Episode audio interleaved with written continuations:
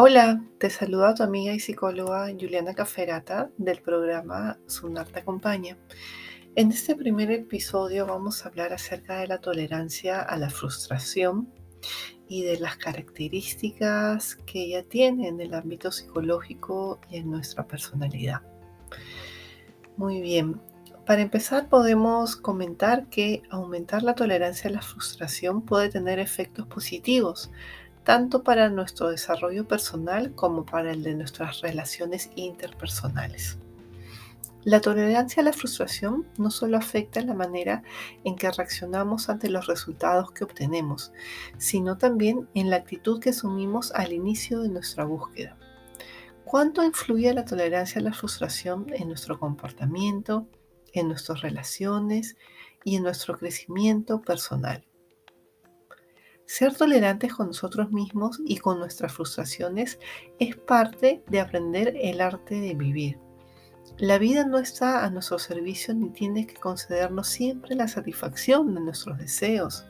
Eso es importante que lo tengamos en cuenta, ya que habrá momentos en los que el camino hacia lo que anhelamos esté despejado, pero en otros solamente encontraremos obstáculos.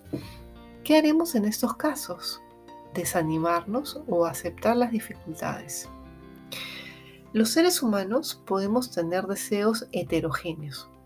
Podemos desear un coche, un trabajo, un teléfono, un título universitario, etc. Nos caracterizamos por estar en la búsqueda de aquello que queremos o en la constante lucha de deshacernos de aquello que no nos gusta. Tanto tener como soltar nacen del deseo de aquello que nos falta. Me falta tener una moto, por ejemplo me falta dejar de ser de esta manera para ser una mejor persona. Es otra opción. Somos seres en carencia. En definitiva, siempre estamos anhelando algo. Pero, ¿qué sucede cuando la vida parece empeñarse en obstruir nuestro camino hacia la realización de nuestros deseos? Nos frustramos. La tensión entre lo que anhelamos y la resistencia nos genera rabia, impotencia, malestar, ansiedad o desesperación. Este sentimiento no nace simplemente de la dificultad de alcanzar lo que queremos, sino de la manera en que interpretamos, manejamos y reconocemos el resultado desfavorable que obtenemos. La imposibilidad de lograr todo lo que nos proponemos es un aspecto inherente a nuestra condición humana. La frustración que en consecuencia experimentamos nos pone los pies en la tierra. ¿Qué podemos hacer frente a ella? La clave está en ser tolerantes y en aprender a gestionar y aceptar la discrepancia entre lo ideal y lo real. En este contexto, la tolerancia a la frustración es central.